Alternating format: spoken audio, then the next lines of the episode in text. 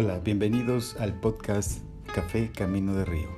En este podcast comentaremos artículos, cuentos, reflexiones, revistas, libros, todo lo que comprometa tu pensar. No hay reglas. Todo para enriquecer y dar claridad a tus días. Yo soy Justo Morales y este es mi podcast Café Camino de Río.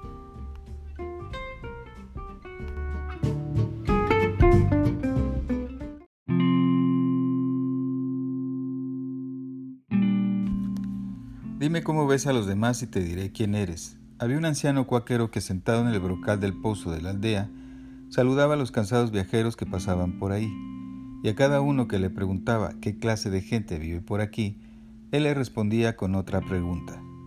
¿Qué clase de gente encontraste en tu última morada?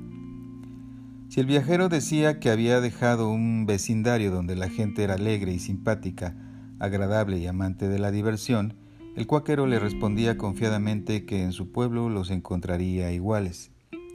Para aquellos viajeros que se quejaban de que habían dejado un pueblo donde la gente era desagradable, rijosa, iracunda, el patriarca les decía, moviendo la cabeza tristemente, por desgracia aquí los encontrará iguales. Un joven que estaba escuchando todo lo que el cuáquero decía, extrañado le preguntó a éste, ¿Por qué le responde a las personas que encontrarán la misma gente que la que encontraron en su última morada? Y el patriarca con una sonrisa en sus labios respondió, porque el problema no es el pueblo al que llegues, sino la actitud que tomes en él. La vida es como un espejo, la cara que tú le muestres es el reflejo que tendrás. Relato anónimo.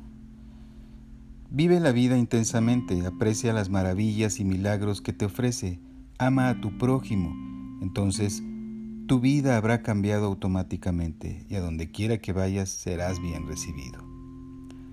Ralph Waldo Emerson decía que la gente parece no darse cuenta de que su opinión del mundo es también una manifestación de su carácter.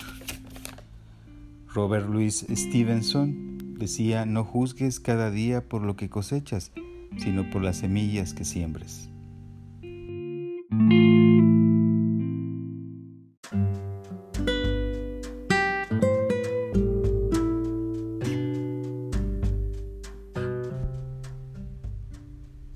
Yo soy Justo Morales y esto fue Café Camino de Río. Si te gustó, suscríbete, sígueme, comenta y compártelo. Y si no, también porque a otro le puede servir. Así que ojalá que esta humilde historia lleve paz, café, música, claridad y contenido a tus grandiosos días.